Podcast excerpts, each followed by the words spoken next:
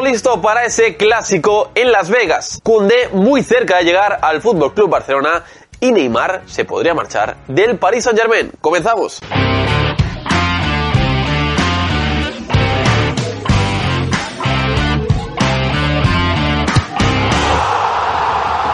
Buenos días, buenas tardes y buenas noches. ¿Cómo estáis familia Post United? Espero que vaya todo muy bien y bienvenidos a un nuevo Post News. Y arrancamos el Post News hablando del clásico que se nos viene esta noche en horario español a las 5 de la mañana de esta próxima madrugada entre Real Madrid y Fútbol Club Barcelona en Las Vegas. Hay que recordar que el último clásico amistoso que se jugó en suelo estadounidense fue ese de Miami, esa victoria 2 a 3 del Barça en el último de servicio de Neymar con la camiseta azulgrana antes de marcharse al Paris Saint-Germain. Un clásico en el que no va a estar Karim Benzema y la gran novedad podría ser Eden Hazard. Hay que recordar que Hazard se ejercitó los últimos días aparte del grupo por una sobrecarga, pero no va a ser suficiente para perderse otro clásico más, así que va a romper ya esa maldición que tiene en este partido donde lleva mucho tiempo sin poder disputar. Como bien sabemos, el Real Madrid no se ha reforzado en la posición de 9, Karim Benzema no va a estar y el que va a jugar en esa posición va a ser Eden Hazard en esa posición de 9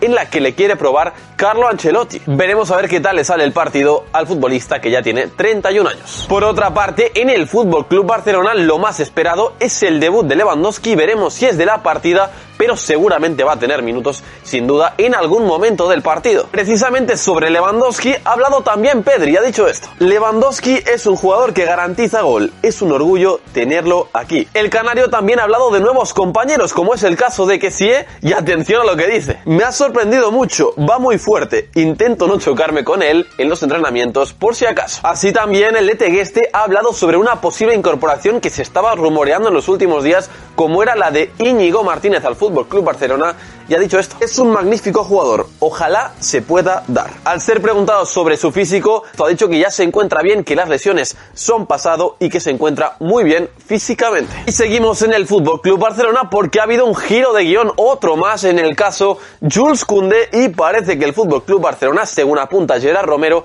habría llevado a un principio de acuerdo con el Sevilla. Textualmente dice operación cerrada en un 99%, salvo cataclismo en las próximas horas.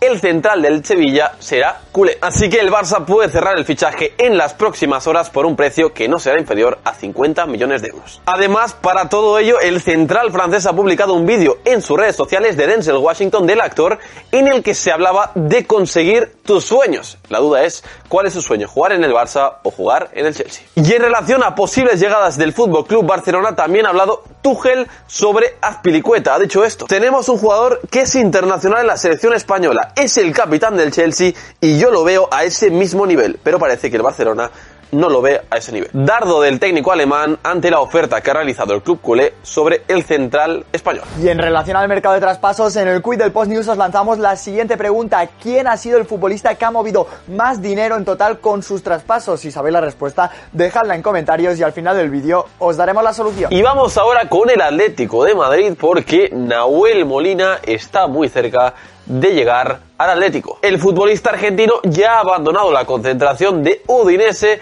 y viajará a Madrid el lunes, un día en el que pasará reconocimiento médico y en el que seguramente será oficial su fichaje. De esta manera, Nahuel Molina es el escogido para ser el 2 del Atlético después de la marcha de Trippier. Además, se había hablado de la posibilidad de traer a un lateral derecho suplente, pero finalmente, si va se queda en la plantilla, esa opción no se baraja, se contará con Nahuel Molina a priori como titular y con Daniel Vaz como opción para ese recambio. Y momento de irnos hasta la Liga a hablar del Paris Saint Germain porque ha jugado hoy, ha ganado 3 a 0 al Uragua Red Diamonds con goles de Sarabia, de Mbappé y de Calimuendo, pero la noticia ha sido después del partido. En unas declaraciones a RMC Sport de Neymar ha dicho esto. Siempre he dicho que quiero quedarme, pero no sé qué planes tiene el club para mí. De esta manera el brasileño no afirma su continuidad una temporada más en el Paris Saint Germain y a todo ello hay que sumarle las declaraciones de Christophe Galtier, el nuevo técnico del Paris Saint Germain, que ha dicho esto también. Se dice que se marchará, se dice que se quedará,